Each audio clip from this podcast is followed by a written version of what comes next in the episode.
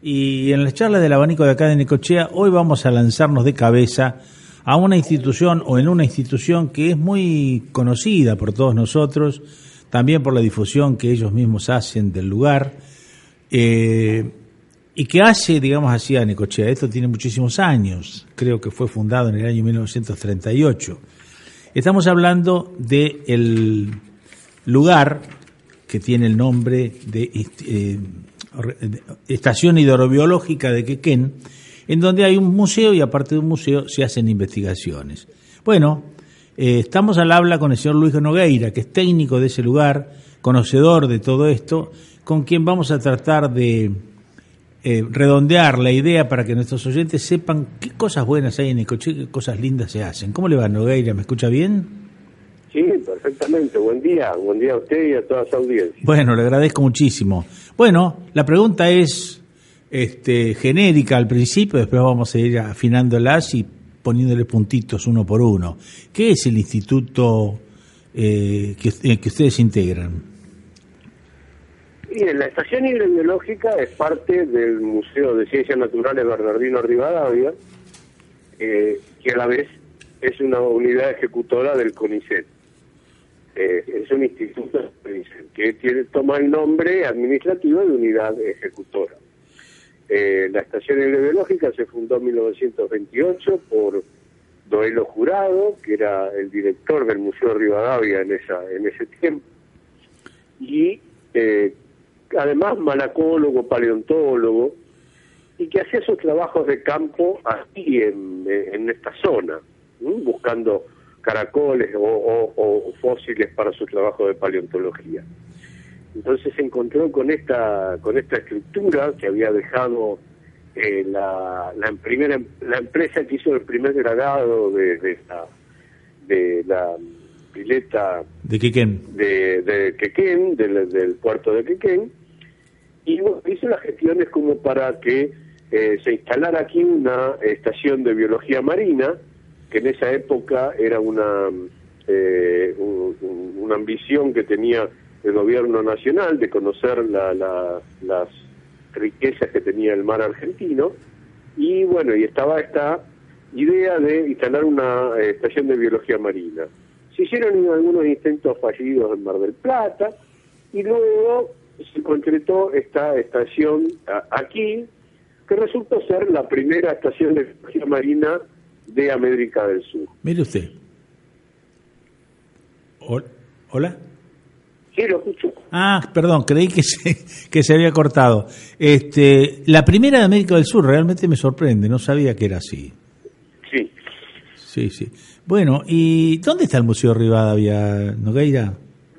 En Capital Federal, en el Parque Centenario. Ah, está bien, ahí está, está bien. Tiene otras... Es el, museo que es el Museo de Ciencias Naturales claro. de la Nación. Ah, claro. Es el museo que contiene todas las colecciones de, el que debe contenerlas al menos, de eh, eh, fauna, flora y minerales De, eh, de la nación. Sí, sí. Todas las colecciones. Sí, sí. Después, y también eh, tiene, como, como nosotros, tiene dos instancias. La instancia de exhibición, que es el, Museo de Ciencias Naturales, y la instancia de investigación, donde trabajan eh, muchos investigadores en distintos temas. ¿no? Y es un museo que tiene 200 años. Este museo es el... Eh, es, se puede rastrear su origen eh, en la fundación de por Bernardino Rivadavia, ¿no? por eso es su nombre. Claro, claro, está bien. Bueno, y dígame, ¿qué, qué, qué la estación hidrobiológica, cuáles son sus principales actividades? incluyo en esto el museo que hay ahí, ¿no? Bien, hay tres líneas eh, fundamentales, al menos tres líneas. Una línea es la de la investigación científica. La segunda línea es la de eh, formación de recursos humanos y la tercera línea es la difusión de estas investigaciones que se realizan en por los profesionales que trabajan en la estación hidrobiológica. Entonces tenemos estas tres líneas. A la vez está dividido desde 2008, en, no está dividido, trabajamos integralmente, pero se puede separar en, en dos áreas, una, un área de ciencias naturales y un área de ciencias sociales. Mire usted, yo ayer cuando conversaba con usted sobre este tema me sorprendió este asunto, ¿no es cierto? O sea, área de eh, sociales, ¿cómo nació eso? ¿Está en el Museo Rivadavia integrado eso? ¿Cómo es? A ver, explíquemelo. En un momento estuvo integrado, sí. El, Museo de Bernardino Rivadavia contenía eh, todas las, eh, también a los investigadores, antropólogos, arqueólogos, que trabajaban eh, sobre el, poblaciones humanas, sobre eh, antiguas. ¿Mm? Sí, sí. Entonces, nosotros aquí eh, lo que lo que pasó fue que un historiador, el doctor José Mateo, se fue invitado a participar, como se radicó aquí en Necochea en el año 2006, creo. entonces, fue invitado por el Museo Rivadavia a participar de la estación hidrobiológica como investigador, eh, porque él estudiaba también a la, eh, los puertos de la provincia de Buenos Aires en la faz productiva y también en la faz pesquera. Claro. Entonces, como nosotros teníamos esa conexión, lo primero que hicimos eh, con, para relacionarnos en esto fue, por ejemplo, un afiche que está en la la exhibición de la, del Museo de la Estación Hidrobiológica que habla sobre la pesca del tiburón cazón. Claro. ¿Cómo? Eh, ¿Por qué es esto? Porque el director, el actual director de la Estación Hidrobiológica, el doctor Charamonte, que es biólogo, había estudiado el cazón en su, eh, eh, en, su en la visión biológica, toda la biología del animal, su cómo se pescó, cuál es su estado de vulnerabilidad, etcétera, etcétera. Y el doctor Montero había estudiado al cazón con respecto a la pesca que se produjo durante la Segunda Guerra Mundial, lo que provocó la eh, que Argentina se convierta en un país con pesca a un país pesquero. Ah, mire usted, claro. O sea, tener el recurso y no sacarlo, de tener el recurso y no sacarlo, a tener el recurso y sacarlo. Claro. Y esto tiene que ver con, las, con, lo que le decía de la de las eh, actividades de las personas, ¿cierto? Eh, ¿Por qué? Porque había una, una guerra mundial. Eh, y esa guerra mundial tenía teatros de operaciones, ¿cierto? Los teatros de operaciones marinos, es decir, las zonas en el del mar y del océano donde se donde había batallas navales coincidían con los bancos de, de bacalao. Ah, ¿Mm? Entonces no se podía pescar bacalao. ¿Qué se ah. traía del, del bacalao? Sobre todo la vitamina A que eh, servía, entre otras cosas, para eh, agudizar la, la visión nocturna de las personas. Claro. Entonces, eh, esos, eh, se dejó de pescar ahí y se vio, se descubrió que el cazón tenía tanta o más vitamina más, vitamina más en su hígado que el propio bacalao. Entonces, esas industrias, esas pesquerías, se pasaron a distintos lugares del planeta, donde no había estas confrontaciones, entre ellos la costa de la provincia de Buenos Aires. Y es así como en Mar del Plata comienza una pesca de cazón muy importante, crece muchísimo la flota, y Necochea va acompañando ese proceso de Mar del Plata en la pesca de, eh, de tiburón. Qué fantástico, ¿eh? realmente este, es requete interesante esto que usted esto que usted cuenta, porque por otro lado uno piensa, ¿no? Un conflicto por un lado trae oportunidades por el otro.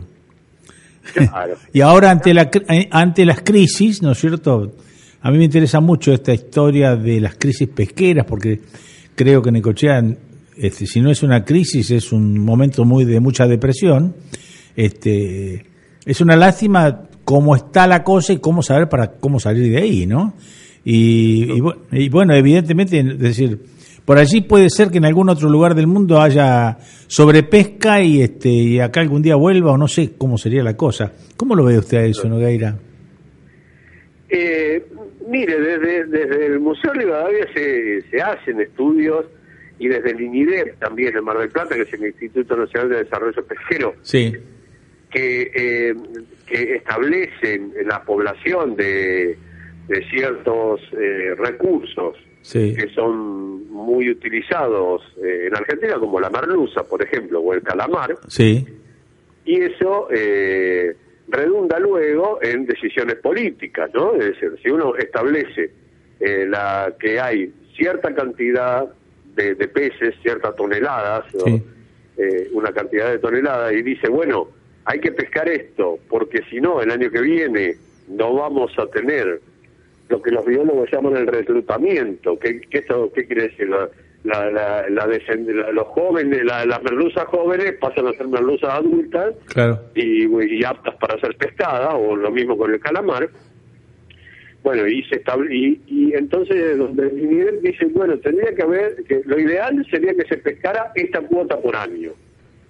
¿Mm? Eso se lo pasa a las eh, autoridades nacionales o provinciales. Sí, sí, Eh, luego pasa a ser una decisión política, ¿no? Sí, y una sí. decisión social, y de ahí es donde nosotros tenemos que eh, mezclar las cosas y verlas desde distintas eh, visiones, ¿no? de distintos ángulos. ¿Por qué es esto? Porque, bien, si se establece una cuota, vamos a poner números así eh, aleatorios, sí, una cuota de 50 toneladas sí, para todo el año. Le estoy diciendo una barbaridad de, de- del número, ¿eh? Sí, sí, para sí. Que, para que quede claro sí, sí, para que sea gráfico. ejemplo. Para que sea gráfico. Se establece 50 toneladas. Y resulta que en, en agosto ya se pescaron esas 50 toneladas. Eh, y ¿Qué pasó?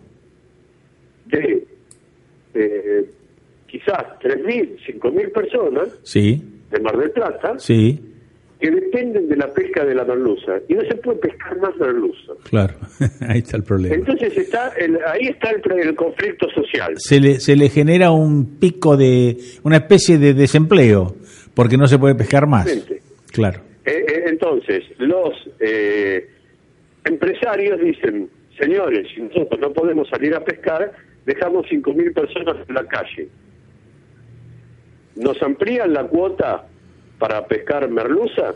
entonces el poder político fue re- eh, eh, presionado, dice que sí, por ejemplo, Exacto. y caemos, caemos en la sobrepesca. Y se cae en la sobrepesca. Claro. Y en la eliminación del recurso.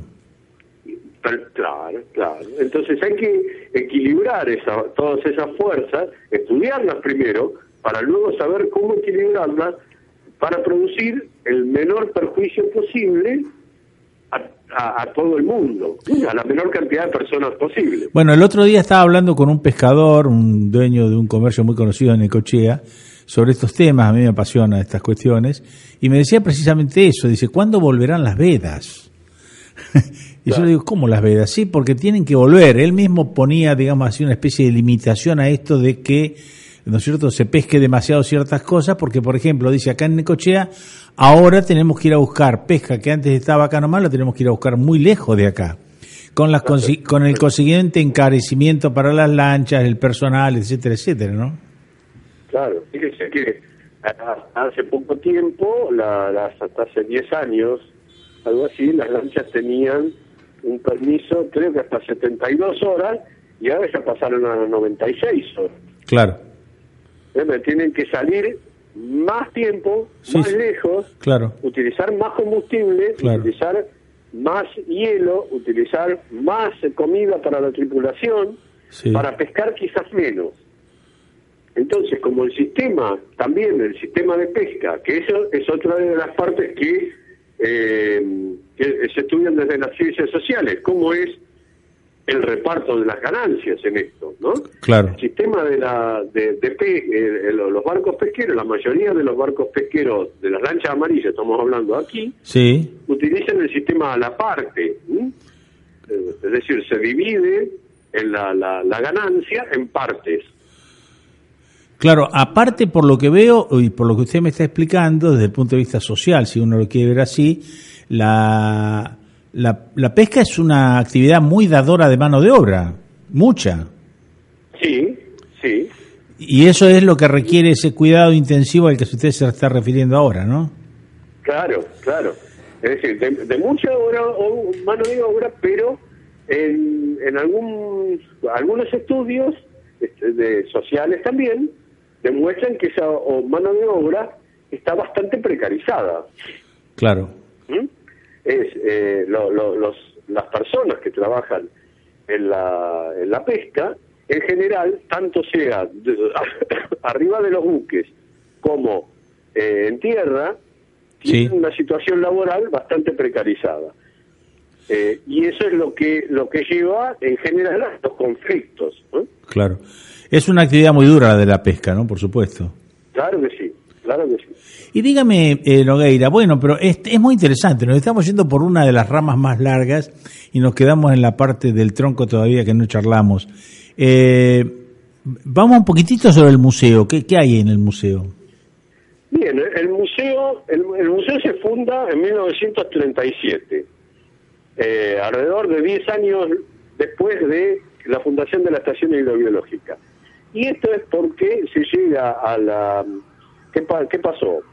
Eh, investigadores del Museo Rivadavia venían a, a a hacer sus campañas de recolección de material para realizar sus estudios. Eh, ahí ellos eh, se encontraron que tenían una colección de estrellas de mar, por ejemplo, de caracoles, de, de peces, que una vez estudiados, decían, bueno, ¿qué hacemos con esto? ¿Lo llevamos al Museo Rivadavia, a Capital Federal? Claro. ¿O armamos un pequeño museo aquí, en este lugar? La decisión en ese momento fue armar un pequeño museo en la, en la ciudad. Claro que complemente la actividad de, investigación. Esto fue cambiando con el tiempo, tuvo sus altos y sus bajos. Eh, cuando estaba como encargado, jefe o director, ese, todavía no, no, hemos descubierto cuáles eran los cargos, a pesar de que hicimos un trabajo exhaustivo en los archivos. Eh, el profesor Moti. Eh, ah, claro, mire usted. El profesor Félix Moti, ahí de, hizo acuarios donde se podía ver eh, fauna marina dentro de la, de la estación hidrobiológica. Sí, sí. Eh, bueno, y tuvo su salto y, y, su bajo. Hasta que eh, en el 99, yo le puedo hablar más precisamente de, la época en la que yo me vine para aquí, desde el 99, un grupo de vecinos encabezados por, por el artista plástico de y, y un vecino eh, quequenense que tiene una actividad eh, por el patrimonio de Quequén y por las actividades de Quequén muy fuerte, sí, sí. Comenzó una, eh, una gestión para arreglar el edificio de la estación hidrobiológica que estaba en bastante eh, malas condiciones. Y ahí eh, se nombró a un, a un director de la estación hidrográfica, que hasta ese momento no lo tenía. Desde es la jubilación del profesor Valeche en el 66, hasta el 99 no hubo un director eh, de la estación hidrobiológica, un jefe o alguien. Eh, se nombró el doctor Caposo y en esa en esa en ese momento se realizó una reestructuración de la de, es un arreglo de, de, las instalaciones, un arreglo de edilicio, y se comenzó con un arreglo de las colecciones, con una, una visión eh, más moderna de lo que es un museo, y comenzaron a ordenarse las cosas para eh, producir las, eh, las exhibiciones que se tuvieron en ese momento. Luego, en el 2005, eh, se concursó eh, en un eh, en la Fundación Antorcha se hacía uno, unos concursos en los cuales aportaba dinero a, lugares para realizar reformas y ahí se concursó y se ganó el proyecto y se realizó la muestra, lo que se llamó muestra Planeta Océano. Qué bárbaro. Eh, Qué bárbaro. Ahí empezó una. Y, y ahí se instaló calefacción también en la estación hidrobiológica, que no teníamos calefacción, Qué bárbaro. Muy bien. a pesar de estar a, a dos. A 200 metros del mar. Y, y en pleno invierno. Sí, ¿no? señor, sí, señor. Entonces se instaló eh, calefacción, se repararon eh, montones de, de cuestiones edilicias y también se agrandó el museo, porque se de, de las tres salas originarias se abrieron otras salas más eh, y bueno, y esto amplió la oferta de, Sí, sí. de exhibiciones a la, a la comunidad. Eh, Y desde ese momento, desde el 2000 en adelante, empezamos a recibir con asiduidad eh, grupos escolares durante eh, el periodo lectivo y turistas, sobre todo turistas en la eh, época invernal, eh, perdón, de, de verano. Claro, claro. La verdad que el turista que se entra por la puerta de entrada principal, ¿no es cierto? Y se encuentra con la boca de esa horca, tiene que salir impresionado, ¿no? Es muy bonita esa.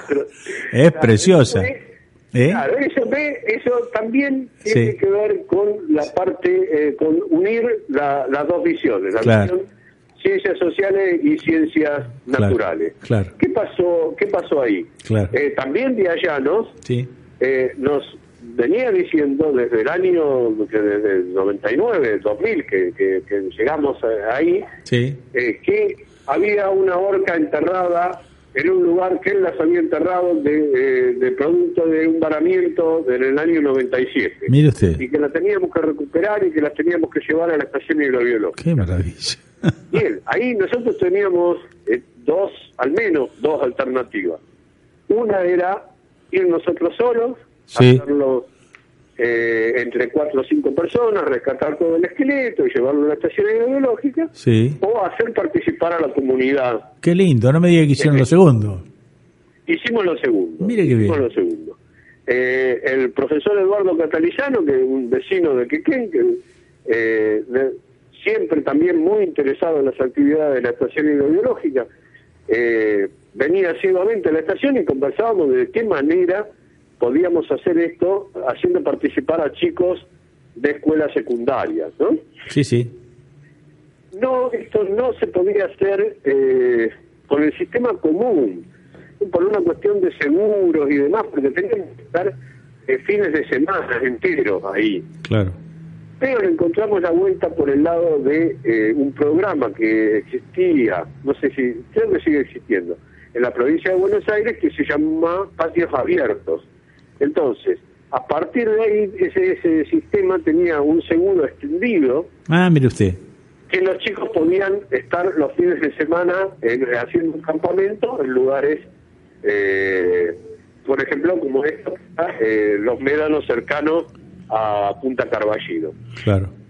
Y bueno, entonces, con, lo- con esos chicos de patios abiertos empezamos en el 2005 y terminamos, no, perdón, en el 2003 y terminamos en el 2011.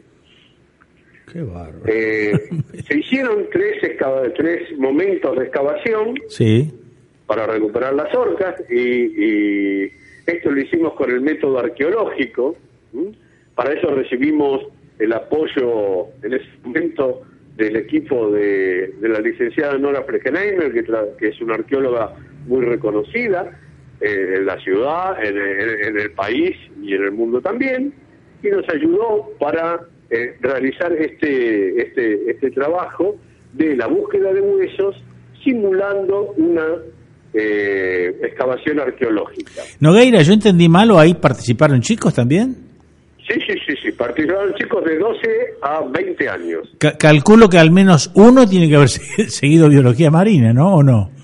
Eh, no lo sé, porque no, Porque si a mí me meten en esa aventura a los 12 años, yo salgo biólogo, pero ¿qué, qué le Claro, parece? claro. Uno de los eh, de, los de las personas del equipo de, de Nora Fregenheimer Sí. me decía que eh, en, el- en el, en el momento de la excavación, recuerdo esta anécdota que él me comentaba recién, dice, en el anteúltimo año de la facultad, dice, yo participé en una excavación arqueológica. Ah, claro. Dice, Mirá qué suerte que tienen estos chicos, Claro. que saben a los 15 años, quizás en promedio, dice, si les gusta o no. Qué lindo. Esto, Porque, como siempre, vimos que algunos le... Claro, es un estimulador de vocaciones.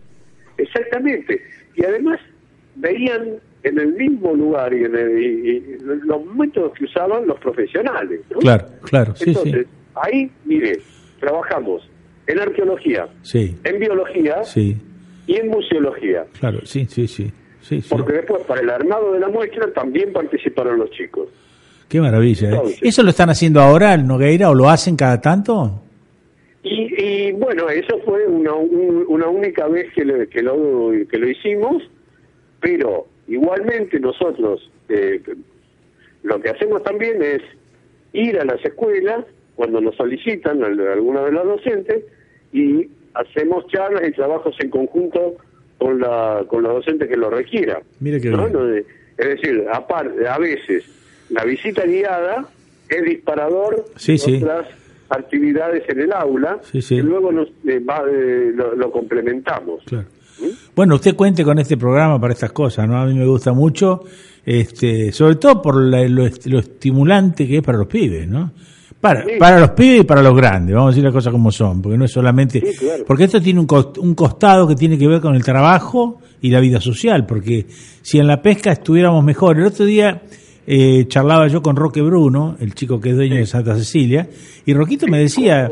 déjeme por favor ¿Sí? Eh, agregar que eh, un colaborador eh, estimable para la estación hidrobiológica. Es un fenómeno, Roquito. La estación hidrobiológica en montones de proyectos. Sí, sí. Y en montones de cosas que donde nos ha facilitado, sin pedir nada a cambio, muchísimas cosas. Sí, un fenómeno, Roquito. Sí, bueno. Una vez ha caído aquí un delfín sí. que es del grupo de los sífidos, que se llama eh, un delfín picudo. Sí es un, delfín que es poco conocido, es de un grupo poco conocido también que se llama Sífidos, con Z. ¿Es el chiquito? El es grande. Ah, es grandote. Ah, que llegan hasta, hasta los 6 metros. Ah, ah, miércoles, ¿tanto? Y con la ayuda de, de, Roque Bruno, de, la, de, su, toda su estructura, de su, de su camioneta, su cámara y demás, pudimos llevarlo hasta la cámara y estudiarlo a fondo, hacer un estudio comparativo. Qué lindo. Y mire lo que le voy, lo que le, el dato.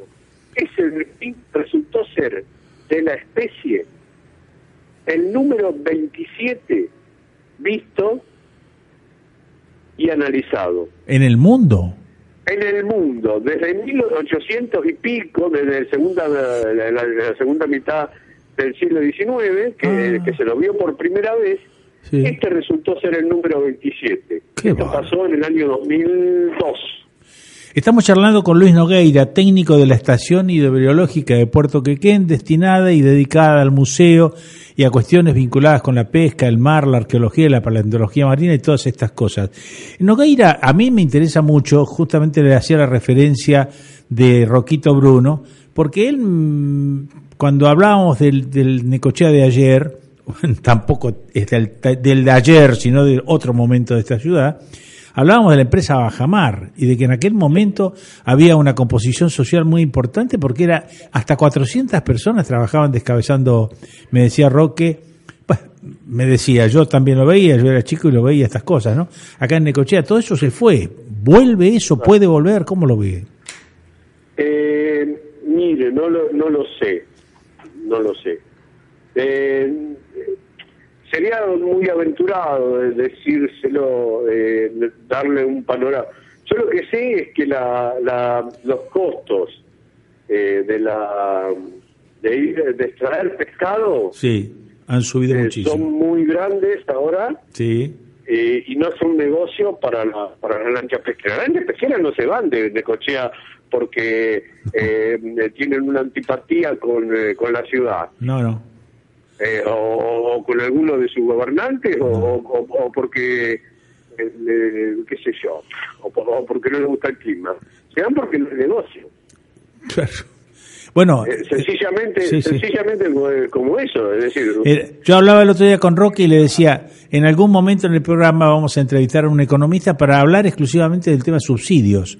Porque Roque me decía, Roquito, que el subsidio, ¿no es cierto?, era el pulmotor, el auxilio central de la pesca. Si a ellos no le daban una parte importante del combustible, en el, porque en la pesca no está interesado solamente el que, el que va a pescar, está interesado el empleado, está interesado el que después hace el, el, el- ¿cómo se dice? El- la conserva, el pescado, lo que sea, y en definitiva está interesada toda la comunidad, porque si usted tiene una pesca fuerte hay gente trabajando, y si tiene una pesca débil no hay nadie. sí. Y, y, y esta, esta es un poco la cuestión, ¿no? Habrá que hablar seriamente de volver a, ahora que están tan castigadas la idea de los subsidios, eh, yo creo que es una mentira esto de castigarlo, pero bueno, este, habrá, habrá que retomar por esta cuestión, ¿no?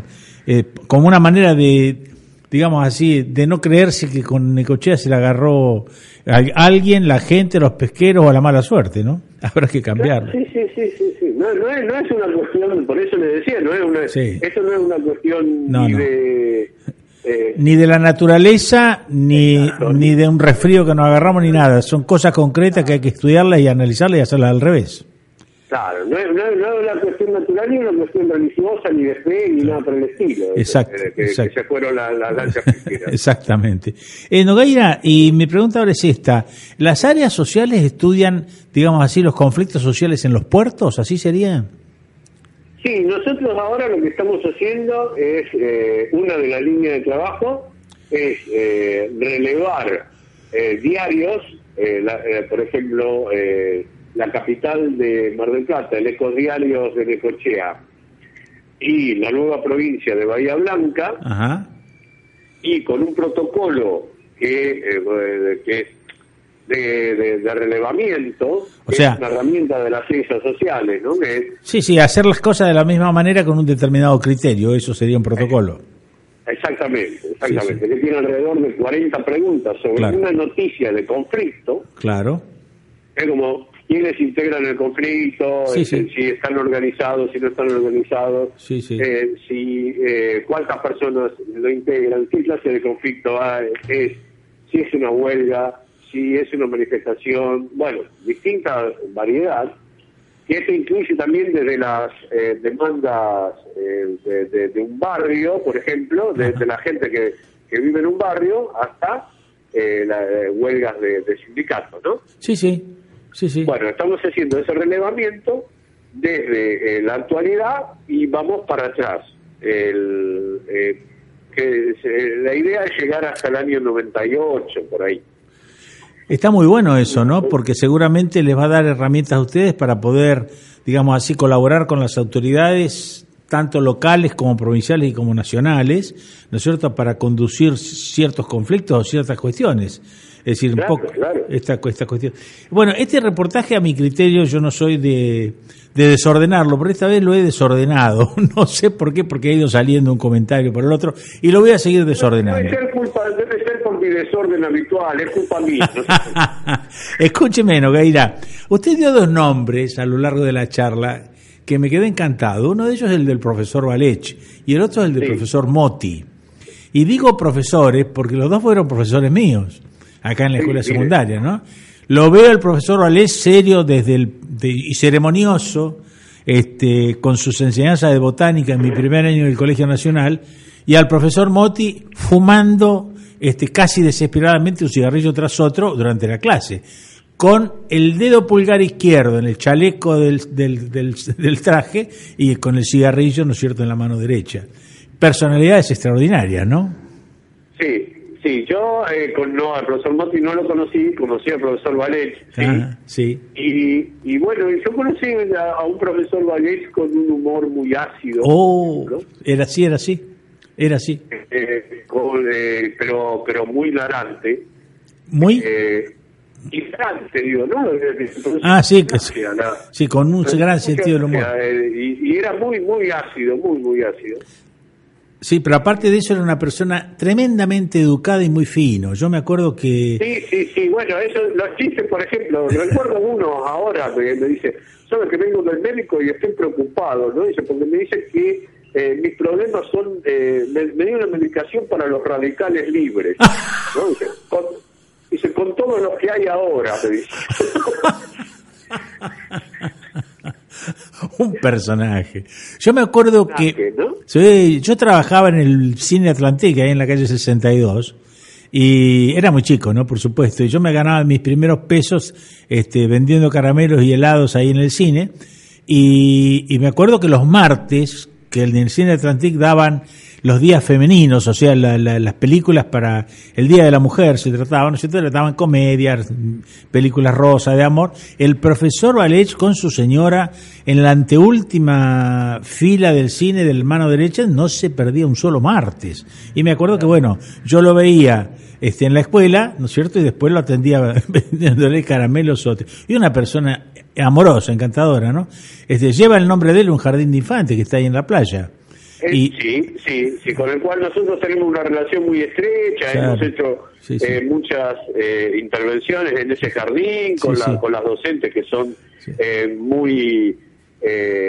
que visitan muchísimo la estación Sí, y sí. que tenemos una relación muy estrecha con, con ellos. Sí. Bueno, usted sabe que yo le comenté a usted de la idea que estamos impulsando sobre crear una universidad en Necochea vinculada con el mar y uno de los sueños es ponerle a Laguna Magna, si algún día tenemos una universidad con aula magna como corresponde, este el nombre del profesor Valech, ¿no? Es- ah, muy merecido está. muy es, merecido. es un hombre extraordinario.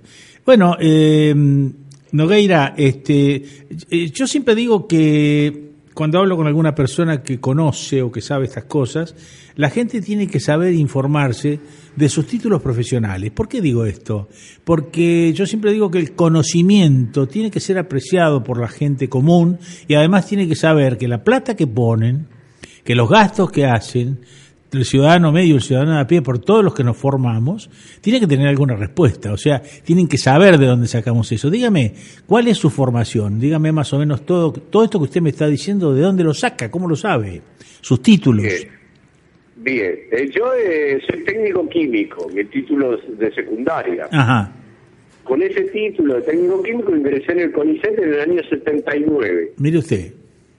Eh, trabajé como técnico en distintas actividades. En el en- ingresé al CONICET en un instituto de geología, en el cual trabajaba en carbono 14, Mire usted. ese método que se utiliza Sí. radiocarbónico, Para medir el tiempo de la antigüedad de las cosas.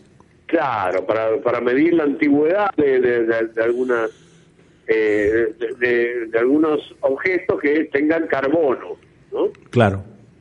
Eh, bueno, madera, puede ser madera, valvas de, Sí, sí. de moluscos, Sí, bueno, distintas, eh, distintas cosas. Eh, luego estudié periodismo Ajá. en el círculo de la prensa, Ajá. eh, me recibí de periodista en el círculo de la prensa. No, Eh, en ese momento había solamente una, una universidad, la Universidad de Córdoba, que, que tenía una licenciatura en periodismo. ¿En ¿no? qué, ¿En qué año era eso? Eso en el 82. Bueno, yo le voy a hacer una pequeña corrección. ¿Me deja hacérsela? Sí, ¿cómo no? Yo me recibí de licenciado en Ciencias de Información, Periodismo, Sí. en la Universidad Nacional de La Plata. Y la, la Universidad Nacional de La Plata tenía la famosa Escuela Superior de Periodismo que dependía de la universidad. Fue una escuela que formó el Círculo de Periodistas de La Plata, ¿no es cierto? Que después, como no la pudieron mantener, el, el Círculo de Periodistas en La Plata es muy chiquito, la pasaron a la universidad, la universidad la aceptó y hoy es Facultad de Periodismo. Bueno, ahí me Ah, recibí, ahí me recibí en licenciatura y por eso le digo, yo siempre sé que estas cosas un poco, poco se sabe a veces sobre esta cuestión, porque la, la, la plata suele... ¿Eh? Sí, sí, la, la plata es considerada en general... Eh, la Plata en general es considerada una universidad de tipo regional, pero en realidad es una universidad nacional. La fundó el hermano de José Hernández, Rafael Hernández, mejor dicho, hizo el proyecto de ley y después el que lo potenció fue Gutiérrez, ¿no? El riojano. Y realmente la Escuela de Periodismo de La Plata era extraordinaria, ¿no? Ah, Este, tuvimos muy buena formación. Sí, tuvimos una muy buena formación y coexistía nuestro título con el que usted dice de Córdoba. Porque yo cuando me fui de acá de Necochea, en gran parte, cuando me fui a estudiar, decidí el lugar donde estudiar, eh, si había o no había periodismo. Como me enteré primero el de La Plata, me fui a La Plata. Si no hubiera habido en La Plata, seguramente que mi destino era la Universidad de Córdoba, ¿no? Yo, yo lo desconocía y en ese momento hice, eh, yo ya trabajaba Sí, en sí. la ciudad universitaria, Sí, eh, sí. o sea que tenía relación con, con, gente del ámbito universitario. Sí, sí. Y, bueno, y me decían, no, mirá, el, único lugar, me, acuerdo que un, antropólogo, eh, José Luis Balbuena, que fue el que me incitó en esta en esto del periodismo, Ajá. Eh, sí, tenés que irte a Córdoba porque aquí no hay, no, hay, no, hay, cerca de aquí no hay otra. Bueno, esperamos, esperemos que para que cuando fundemos la Universidad del Mar, ¿no es cierto? Que yo creo que es la única o va a ser la única en su tipo, no sé en cuántos lugares del mundo, este, nadie puede decir no, mira, no hay tal cosa, no, en la Universidad del Mar acá van a estar todas las carreras vinculadas con el mar. Por supuesto que los contamos a ustedes en el apoyo a todo esto, ¿no? Cómo no, pero cómo no. Nogueira, ha sido una charla muy interesante. Me quedan cositas por preguntarle, pero seguramente la vamos a dejar para otro momento, para otra cosa, porque como lo tenemos acá a mano, este, me va a resaltar darle, fácil darle un toquecito de teléfono. Le agradezco mucho, con mi agradecimiento va también una invitación a todos los oyentes para que vayan al museo, que es muy lindo este, para que charlen con ustedes. Y me quedo por preguntarle, se lo tiro ya y dígamelo, ¿cuál es la línea de trabajo de la otra profesora que está ahí, la, la, investigadora que me atendió ayer, que no me acuerdo el nombre? Ah, eh, lo de... Ah, bueno, le, le, completo la, mi formación. Sí. Luego eh, hice una tecnicatura en gestión cultural en la Universidad de Mar del Plata. Ah, está bien y también 15 10 materias de las 15 de Museología de la Universidad Nacional de Avellaneda. Ah, está bien. ¿Mm? Acomódese un poquito mejor el teléfono que no lo escucho bien. Sí. Ahí está. ¿Ahora sí? Sí, sí, ahí está. Y le decía, y, y 10 de las 15 materias de Museología de la Universidad Nacional de Avellaneda. Mire qué bien. Mire qué bien. es la, eh, mi formación. Buena formación. Es decir, este año también hice un curso de conservación de imágenes, ¿no? Para eh, hacer el, el, archivo de la estación hidrobiológica. Qué lindo, qué lindo. Y, e, ese curso está avalado por CONICET y es, un curso de 100 horas y demás. Es decir, yo a mis mañanas 56 años eh, todavía sigo haciendo cursos y sigo perfeccionando porque las cosas van cambiando eh, momento a momento. Sí, sí, además es muy entretenido y lindo, ¿no? claro, claro. Bien, bueno, le digo, eh, Karina Arias, eh, la, señora que lo atendió ayer, es bioterista y ella trabaja en dos, eh, en la parte biológica, en dos proyectos que se desarrollan en la estación. Uno es el de el, que se llama IVOL, que esto lo que se pretende es obtener el ADN de todas las especies del mundo. Ah, mire usted. Es un proyecto australiano que ha tomado el Museo Rivadavia y que eh, en Argentina el representante de ese proyecto es el, director del Museo Rivadavia, el doctor Tuaro. Y nosotros aquí lo que hacemos es eh, colectar las muestras, muestras de animales y aquí se saca una foto, se identifica específicamente la especie y se obtiene una muestra, que esa muestra eh, tiene un tratamiento que luego viaja a Australia y ahí se hace la determinación de el ADN. Sería una especie de genoma de los peces. De, todas las especies del mundo. Qué bárbaro, ¿eh? Qué bárbaro. De todas las especies del mundo, de, tanto sea peces, mamíferos, sí, cualquiera. Sí, sí, sí. Eh, nosotros nos encargamos, porque esto, imagínense que es un trabajo eh, como los trabajos de Hércules, ¿no? Entonces, cada, cada uno se va eh, eh, especializando o, o, dividir en lo, que, lo que puede hacer. Bueno, así que yo en algún momento también la voy a llamar a la doctora para que nos cuenten estas cosas, porque es muy lindo que la gente sepa esto para que sepa lo que es Necochea, ¿no? Las cosas, lo que se hace acá. Nogueira, le agradezco mucho, le mando un abrazo y estése atento que lo llamo en cualquier momento pero le agradezco y nosotros como empleados eh, y trabajadores públicos somos también servidores públicos, eh, trabajando en la investigación, así que estamos a la disposición de, la, de, ustedes y de la audiencia para cualquier consulta que deseen hacer. Gracias, adiós. Adiós, hasta pronto.